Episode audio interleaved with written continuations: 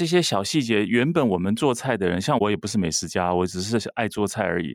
那摊贩他们天天处理这些东西的时候，他跟你讨论，你不知不觉就把这些知识都吸收进去。那我就觉得这是南门市场跟别的地方很不一样的地方。我的经验也是这样，而且我在南门市场有一个，我偶尔去，它不是我最主要去的市场，但是我去南门市场，我会印象很深刻，是他们会告诉我说，我看了一只黄鱼，他就跟我说。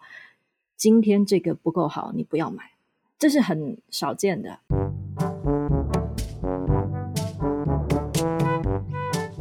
大家好，我是裴伟。大家好，我是洪爱珠。欢迎收听成品讲堂 Podcast。今年二零二一年，我跟《镜周刊》的裴伟社长，呃，都出版了自己的第一本著作，那与饮食都很有相关。社长的裴社长厨房手记是一本很精致的食谱。嗯，据说一开始是社长的儿子要到国外念书，所以社长为了教菜就记录了很多图文笔记。那这个我是这个《镜周刊》的这个专栏的一个忠实的读者，所以这一系列的图文笔记本来就我们就一直都有在收看。但到了书的时候，里头收了六十多道菜，每道菜有很精细的做法的图解。然后重要的是都会伴随着一则故事，所以除了菜色很精彩之外，故事也很动人。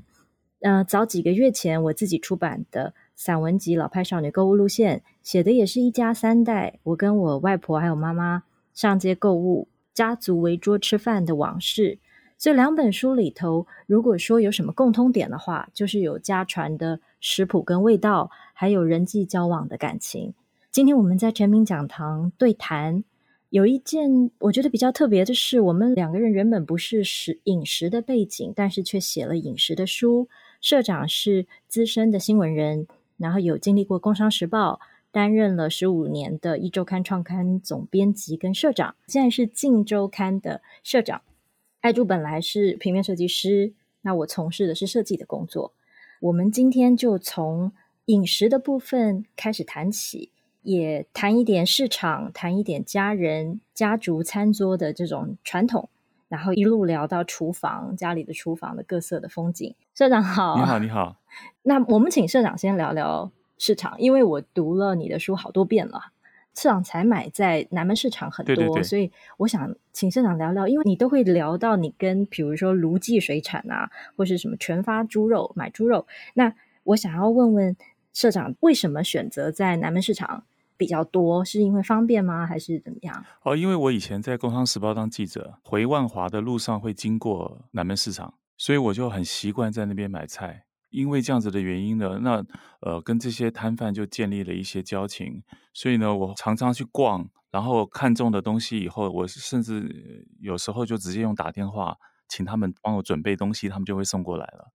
哦，是这样。对，所以南门市场原本是您的路线，路线上面的一站，可是现在变成要专程去，还是说都是请他们送过来？我通常都是一段时间以后，我就会去看一看有什么新的菜色啊这些东西的。然后呢，呃，大概选定以后呢，我就会打电话请他们假日送过来，因为我我家里面都是每周买一次菜，因为多年来建立的交情，我们就会最近想做一个菜，我找不到这个东西的时候，还会请他帮我找。是，大概就是这样子的交情。比如我看你书里有时候买黄鱼啊什么的。对对对对对。那您要不要谈谈南门市场？因为南门市场是一个，它有非常明确的路线，就是说它是一个比较，呃，有点像外省食材非常丰富的一个市场。对。那跟台湾其他市场其实有蛮大的区隔。那您在这里有什么，比如特别喜欢去的店，还是说你在这里有什么特别的收获？觉得它跟外头其他的市场不太一样的？哦，对，我觉得它比较不一样的地方就是，第一个，它应该以前是以福州为食材很重要的聚集地。我在里面，比如说像异常预防，我很喜欢吃它的东西哈。我我几乎呃过年过节不想自己做的时候，都直接买它的东西。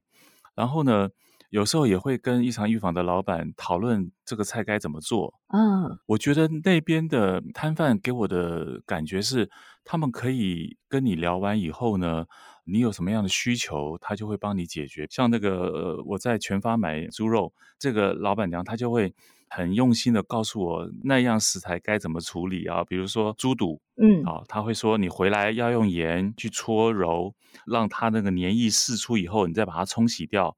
然后他会说，你如果要煮猪肚汤的话，你千万不要迷信说那个就是猪肚而已哦，你一定要加排骨。为什么？因为猪肚本身没有味道。对，好，猪肚、小肠都没有味道的，它都必须要靠排骨提供它高汤的美味。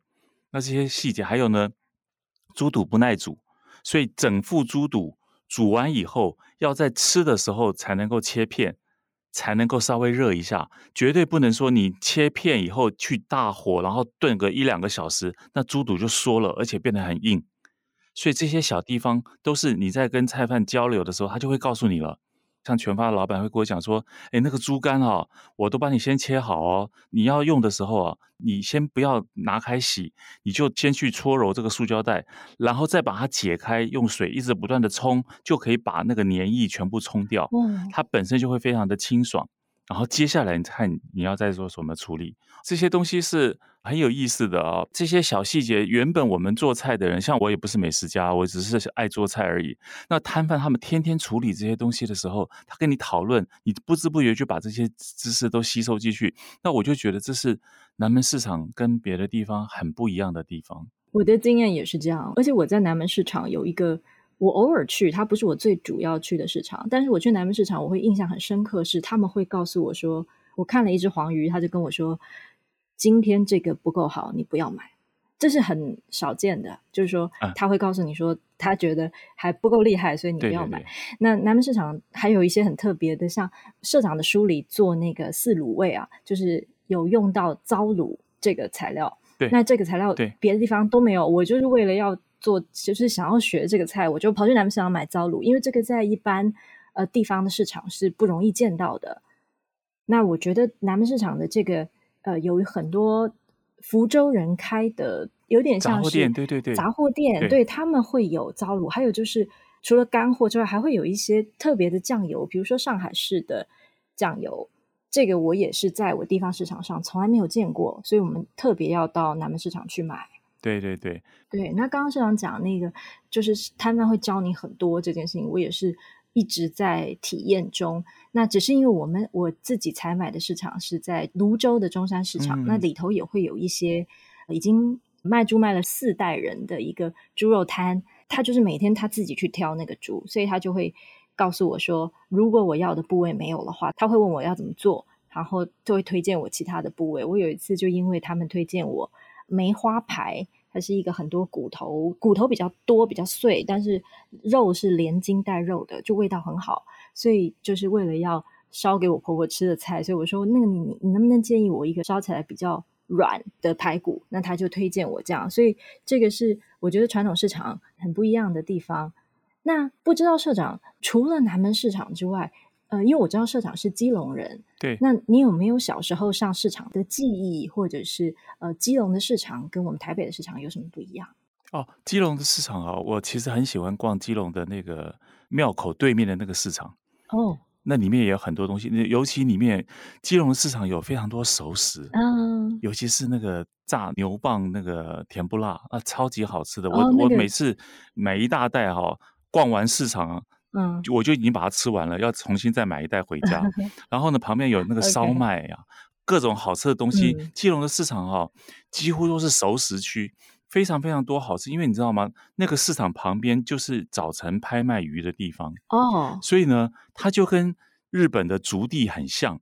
他们那些摊贩呢，都会在拍卖完鱼之后，就在那边吃早餐。所以基隆的市场的特色是里面的熟食非非常非常精致，非常非常好吃，而且。我记得我里面有一个叫做力大还是大力，我忘了名字哈。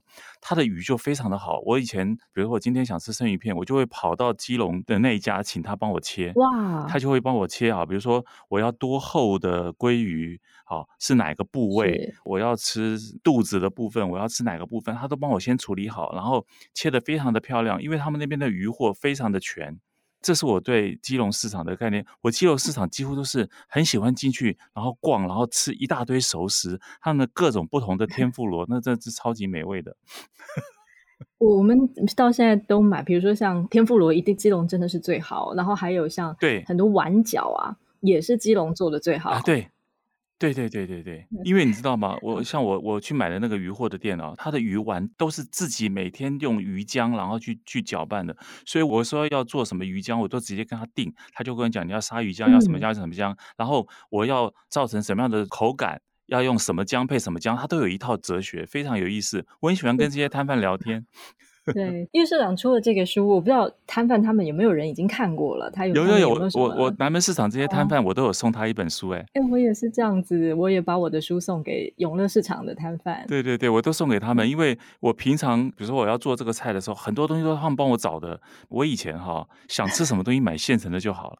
我上次教人家做杭州这个上海鱼丸的时候，就必须全部都自己来做，那超级超级的麻烦。对，那个姜水啊，姜葱汁。的比例，还有冰块该怎么弄，嗯、如何打进去，它能够刚刚好上手，又不会非常的粘滞，这些东西都是要跟他们去讨教的。嗯、对，我就以前就买现成就好了。我们美食旅游组的那个副总编辑，就是把我推进坑，因为我本来只是在脸书上 自己写写写好玩的。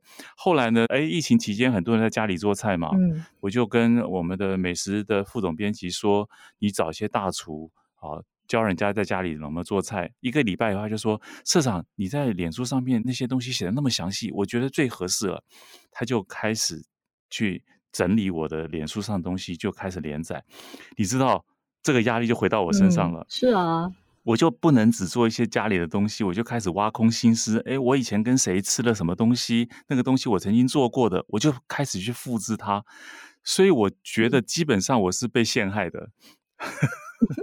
但我们看到你被陷害很开心，但是这个食谱我真的很惊讶，因为可能社长真的是挖空心思，菜其实都很难呢，有好多大菜，所以是真的是为了符合这个专栏，好像要有一个正式的感觉，所以反而很少做家里的菜。那社长家里真的每天吃的这么繁复的菜吗？我其实很擅长做家常菜哈，你现在看到这本书选了六十七道菜哈，它比较多大菜，因为你知道他要卖书，那进文学的编辑他可能优先选了很多大菜，很多米其林店的名菜是。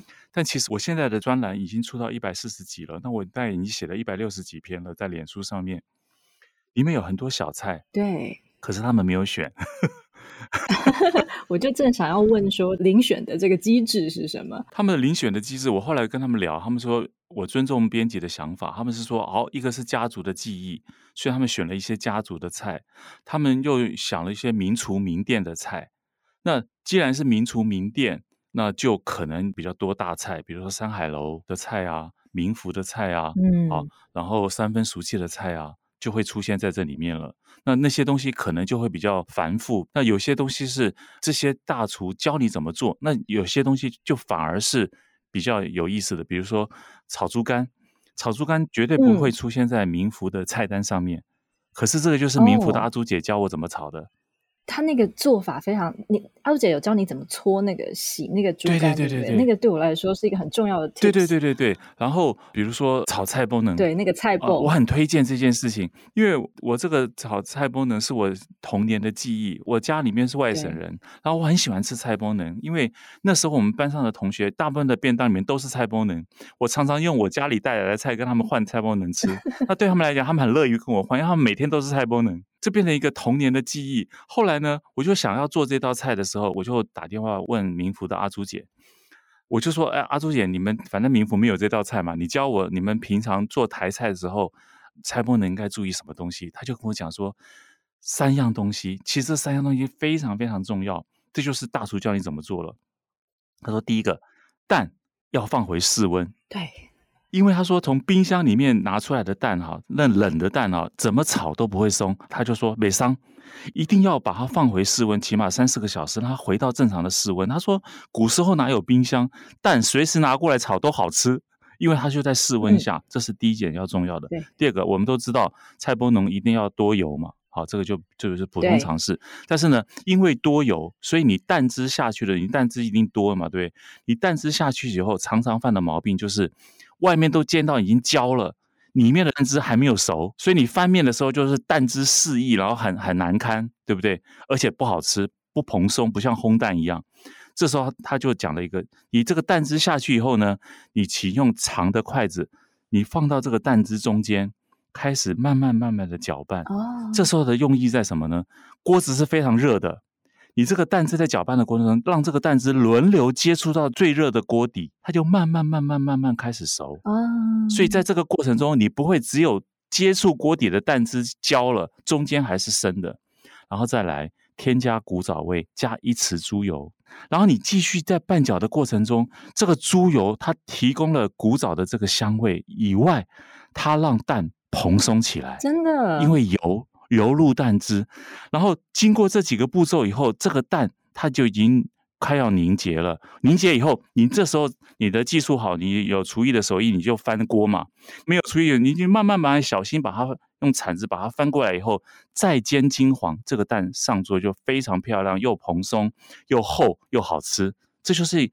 最传统的菜包呢，可是阿朱姐教完以后，我就如法炮制下，真的非常好吃，我就介绍出来，而且我要求你这道菜编辑你一定要选。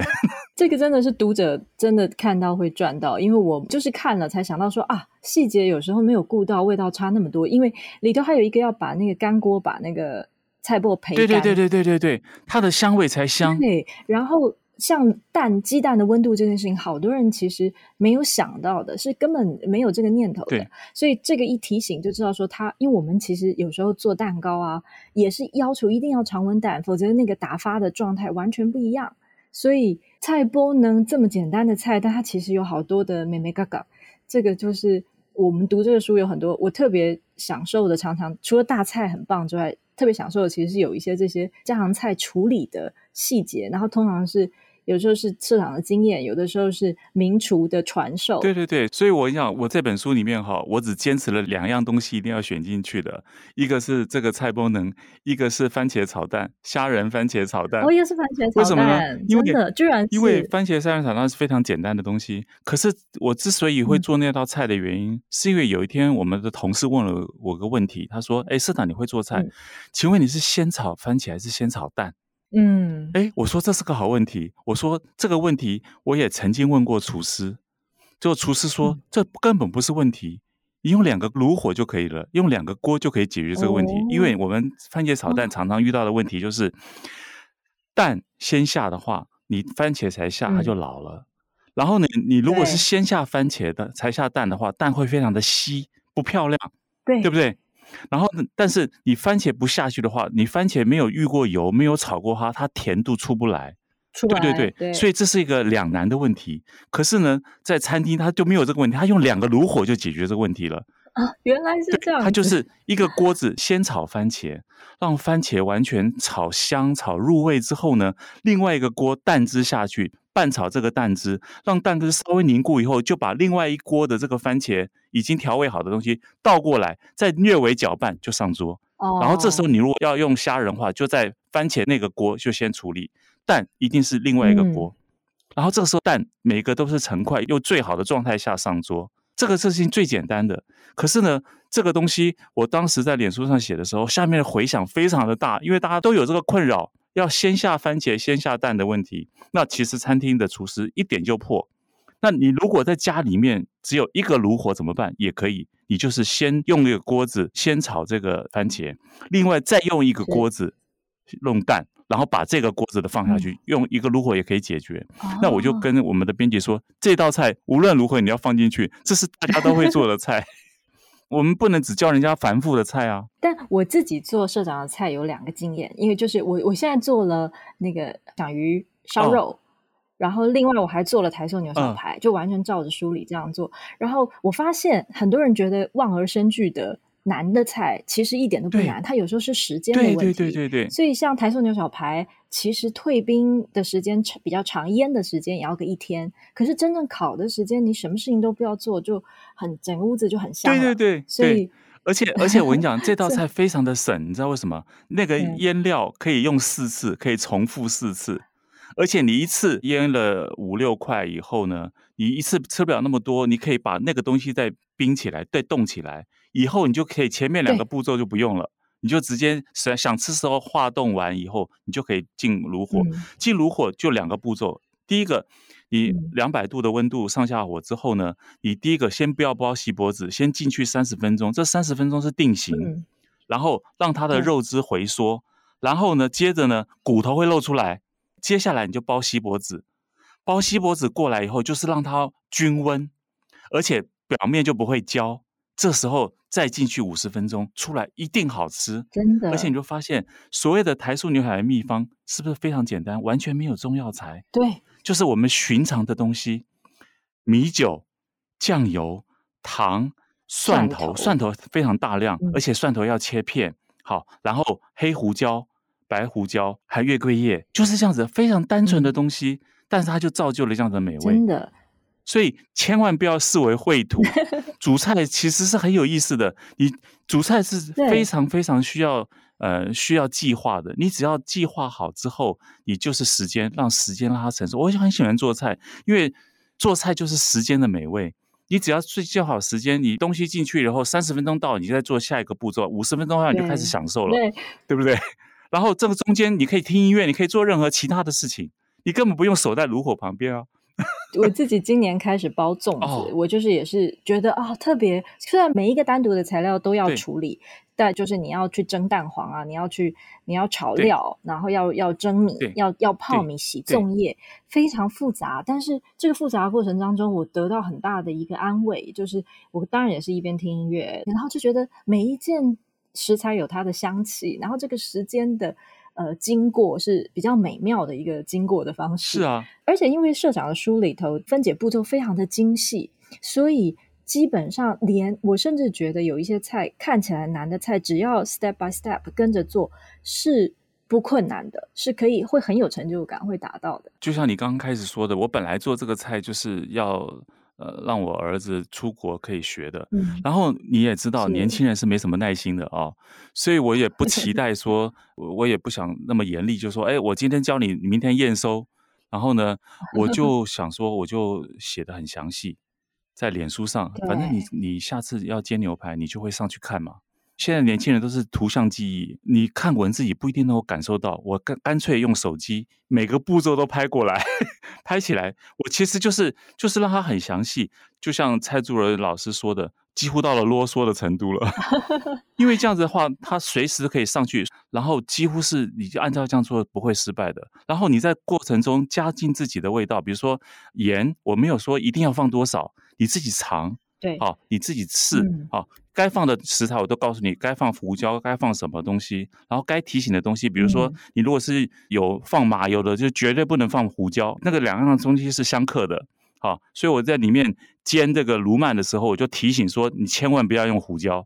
因为就会让这个东西变苦，所以这些东西提醒完以后，嗯、我相信看这本书的人，你在做的过程中就享受这个步骤，让你不会失误，然后你再加进你自己喜欢的东西进去以后。他就会很容易成功。然后，如果我又因为加了一些故事在里面，如果你不喜欢做菜的，你看了这个故事你喜欢，那就是我更高兴的事情。所以我在做这本书的时候很享受的原因，是因为做菜本身就很享受，然后又能够跟人家分享。像你你喜欢做菜的人，你做完一道菜，然后呃给家人吃，给朋友吃，他们分享，然后喜欢。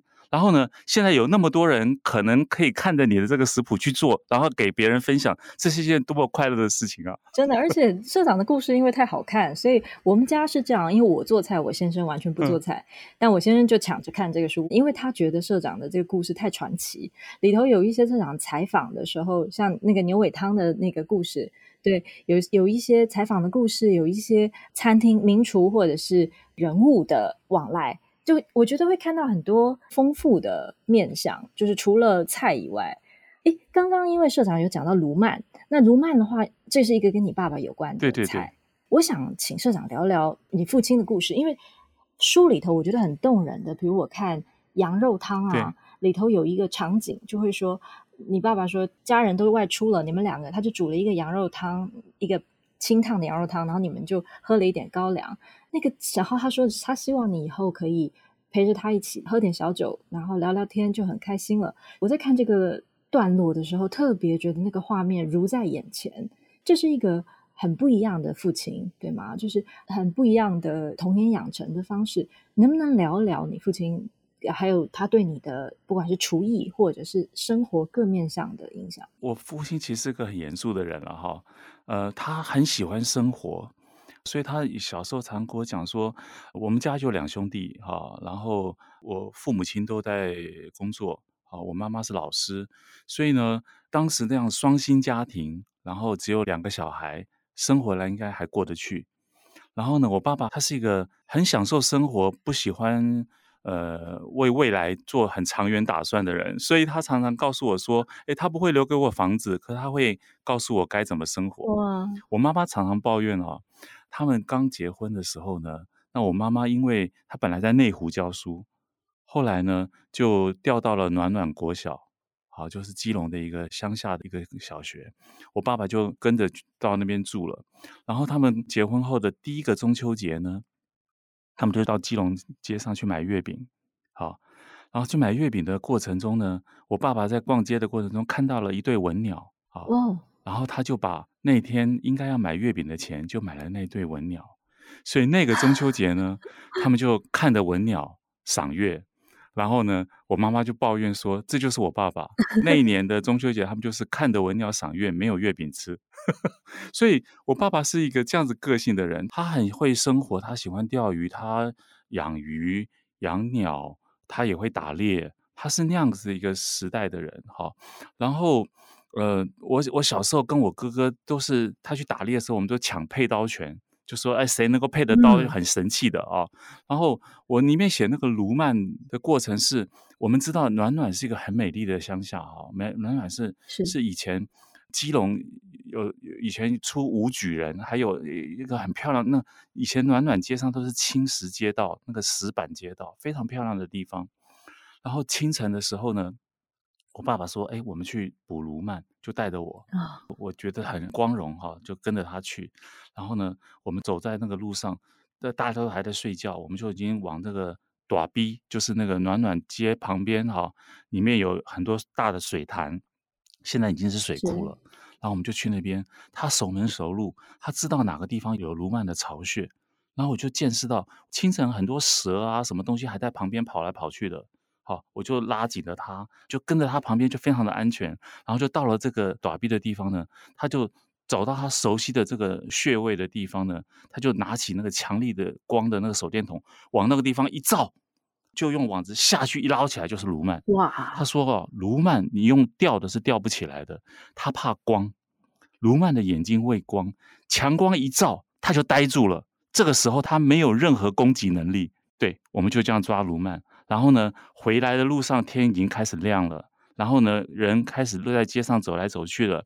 然后就带个老姜回去。我们那天早上的早餐就是煎这个姜，然后用麻油煎香了姜以后，用这个油去煎这个鲈鳗。我小时候吃这些东西吃的非常的多。对，这是我。童年非常非常珍贵的回忆，就是我常常跟我爸爸，有时候我们就去钓鱼，然后呢，他在钓鱼的时候，我就坐在旁边，然后呢，呃，有一句没一句的跟他聊天，他就当你们钓鱼。然后我里面也写到了那个鲤鱼挂面。我是一个呃小时候很会读书的人了哈，所以我爸爸好像感觉比较疼我，没有那么疼我哥哥的原因是我比较会读书，邻居都这样说了，啊，我自己没有什么感受。我那时候在读书的时候呢。假日回家的时候，因为我那时候通学，后来就住台北，因为我我那时候高中读建中嘛，哈，所以就通学。每次假日要回家之前呢，我爸爸就去钓鱼，然后我一回到家，我妈就说：“哎，你今天好幸运哦，你爸爸又钓了一个红尾鲤鱼，给你压力，你知道吗？那个鲤鱼这味道吃起来非常怪异，但是呢，所以 所以不知不觉把这压力放到我身上，就我常常常觉得说，嗯，我我刚刚第一句话就说。”嗯，问我爸爸，我说我爸爸是个很严肃的人。然后我我说我教我儿子做菜，我就不希望给他压力的原因就是，呃，你说我跟我爸爸学菜哦，我爸爸其实没有教我东西，他就是做菜，我在旁边。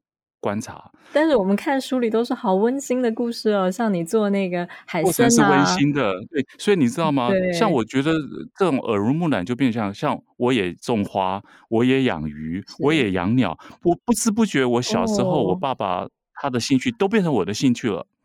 好，所以我在教我儿子做菜的时候，我就会想说，呃，反正你就看着吧，好，然后你也许会，然后有时候比较简单的东西，我就让他试试看，就这样子而已。他们有没有最喜欢或是已经确定做了试着做的菜？除了牛排，他们会煎牛排。他们很喜欢煎牛排，好、哦，因为那是我教他们第一道菜，而且他们也爱吃肉，所以呢，他们觉得最简单、最容易上手就是煎牛排这件事情，所以他们很喜欢做这件事。嗯、那你刚刚提到说、嗯、跟我爸爸吃涮羊肉那件事情，那很有趣的。你知道以前我们小时候啊，常常会吃喜酒嘛，那时候包的那个礼金都不会太多嘛，所以也不好全家人去嘛，对不对？所以我妈妈的喜酒呢，她就只带一个。她就带我哥哥去，嗯、我就当然很失落啊，因为当然你想去吃外面吃好的嘛，对不对？我爸爸就看出我的失落，他就准备了高汤，我们就涮羊肉吃。然后呢，我想，因为我爸爸是外省人嘛，哈，他从山东过来，然后呢，他就当然离乡背景。这个时候，我觉得他在想家，所以呢，他就会跟我聊一些家里的事情啊，他就自己喝点小酒。那时候我年纪很小，他就用筷子沾了一点高粱让我尝一下，然后他就说：“哎。”他以前离家的时候啊，哦，他在家乡的时候，那时候他妈妈都喜欢烙饼，就用一颗水煮蛋，把那个蛋直接摊在这个烙饼上面，然后一颗大葱夹进去卷起来吃。嗯、那个蛋是热的，那个饼跟那个葱跟那个蛋结合出非常美味的东西。他对家乡的怀念就是这个饼，就是这个摊饼。他就跟我聊这些东西，他就说他希望他以后年纪大好的时候呢，如果能够有所谓的孝顺的话，就是坐下来随便弄个菜陪他喝点酒，他就非常满足了。因为我觉得这是他没有做到的事情，哦、我就非常珍惜这样子的片刻。是我在写这个羊肉的时候，我就不知不觉回味这件事情。那我为什么会写这个故事呢？这也是我后来在写这个脸书上，我觉得最喜欢的一件事情就是。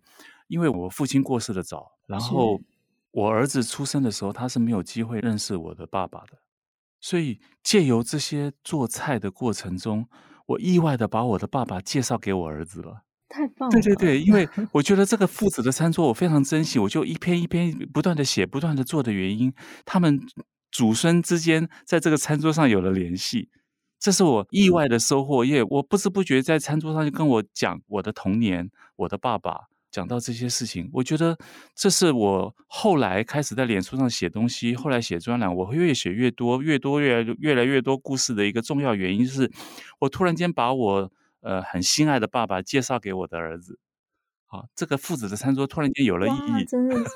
太感人了，我也非常觉得特别，因为爸爸写的很多，所以听到社长说：“哎，爸爸是严肃的人”的时候，我有点吓到，因为我我在故事里看到的全部是好温暖的画面，就是你们一起进行很多活动，所以童年的那种好像丰富，我觉得好像很带到现在的生活里头来。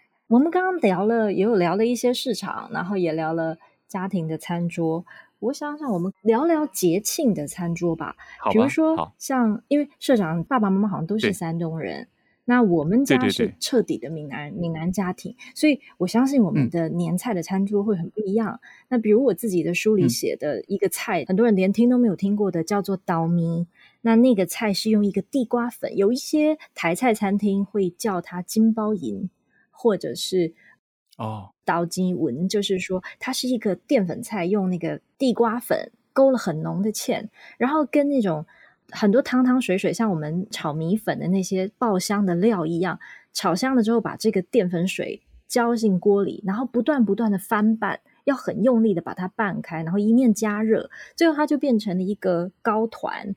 那这个菜因为在呃闽南语里头是很好的意头，就是说好像啊、有点像把钱财或者是把好运都都在一起的那样的意头。我后来问朋友，有一些如果有吃这个菜的，很多人他们是祖籍在泉州的家庭，那所以有或者很多人在大道城的家庭会吃这个菜。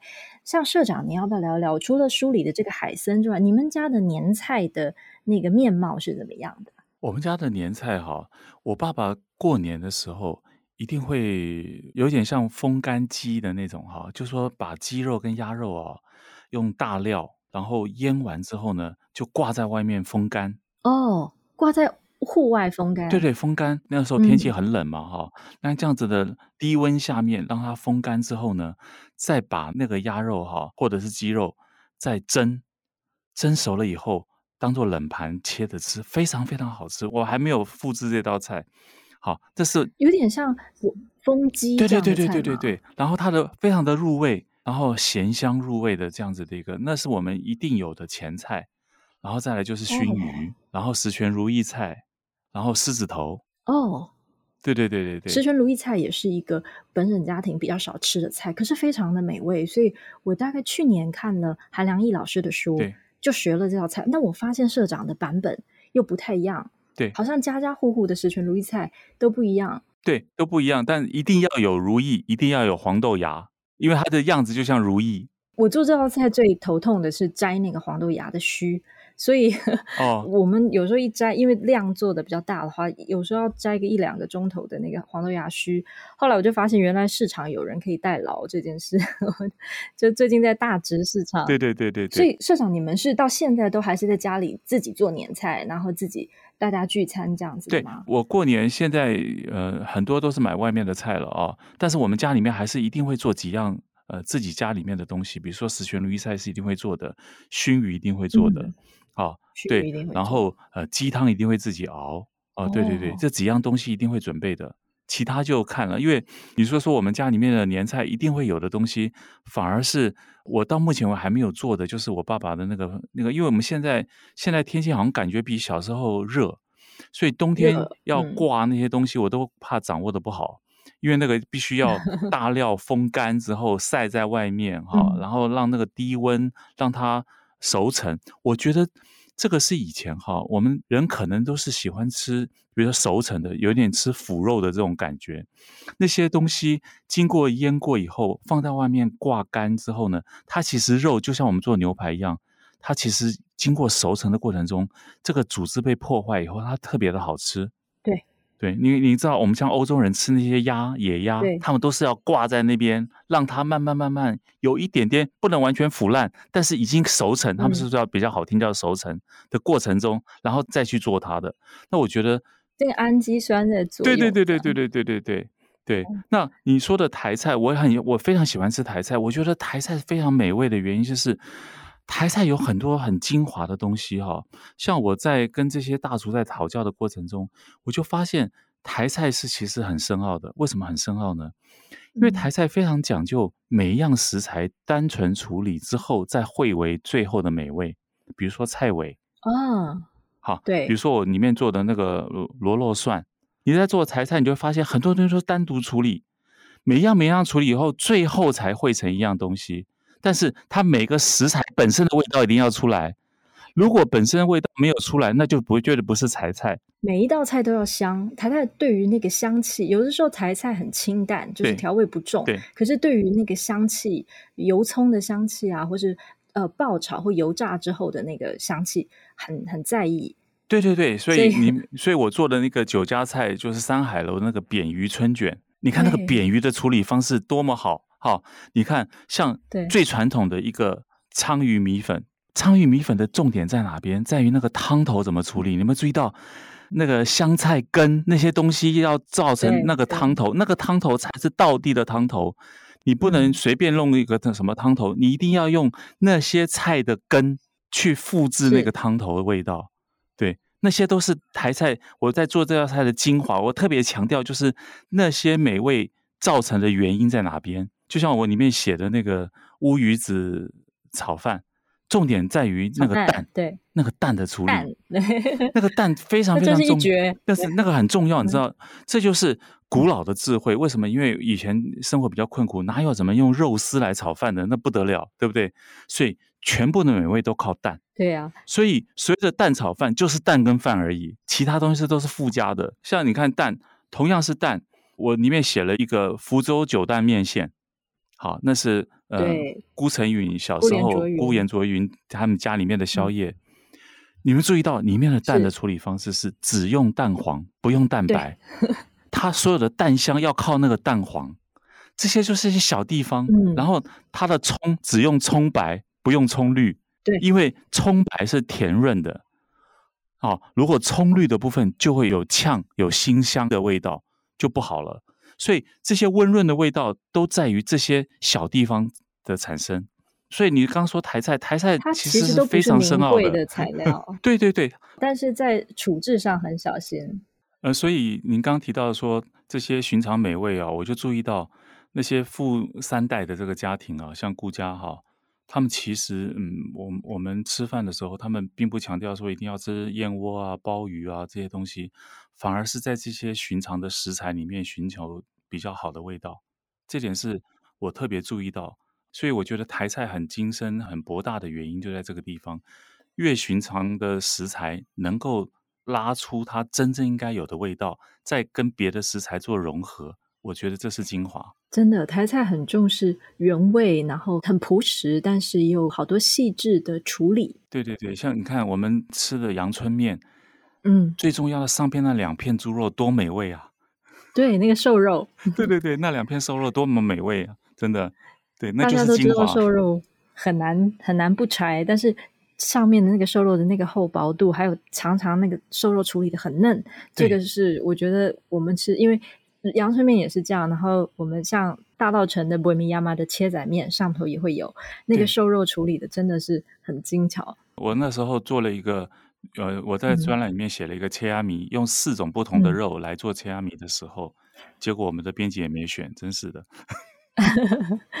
我我自己倒是写了很多切拉米，就是因为我们泸州是一个切拉米的大本营，所以大概在一个寺庙的周边有十多家切拉米，然后都是用有的都八十年的老店，所以呃很多是处理用古法的方式在做切拉米。那也因为一直到现在生意都很好，所以他每天处理的那个猪肉跟猪下水的数量非常的大量，那那个汤头就会天然的很浓很纯鲜，所以这个是。我切拉米有很厉害的地方，就是我觉得它完全彰显了台湾料理里头对原味的尊重。对对对，你看那个汤头，第一个汤头，嗯、第二个你如何下那个面，嗯、然后面进来以后，那一一汤匙的葱油，对不对？对，然后切下两片薄薄的肉在上面就上桌，那真是人间美味啊！对，非常朴素，然后又但是完全是猪肉的香气，我觉得连汤头都是都是特别强调这个猪的味道。这一集我们很高兴跟裴伟裴社长聊了很多，包括传统市场的动人之处，市长聊了基隆的鱼市场，聊了南门市场，还讲到了好多家庭餐桌的动人之处，有父子的情感，有呃写这个书的有好多隐藏版的原因，所以很高兴今天跟社长聊了这么多。那我们下集再会。我们下一集我们会聊聊到餐馆里吃饭的一些学问。我是洪爱珠，我是裴伟，谢谢大家，我们下次见。谢谢大家，拜拜。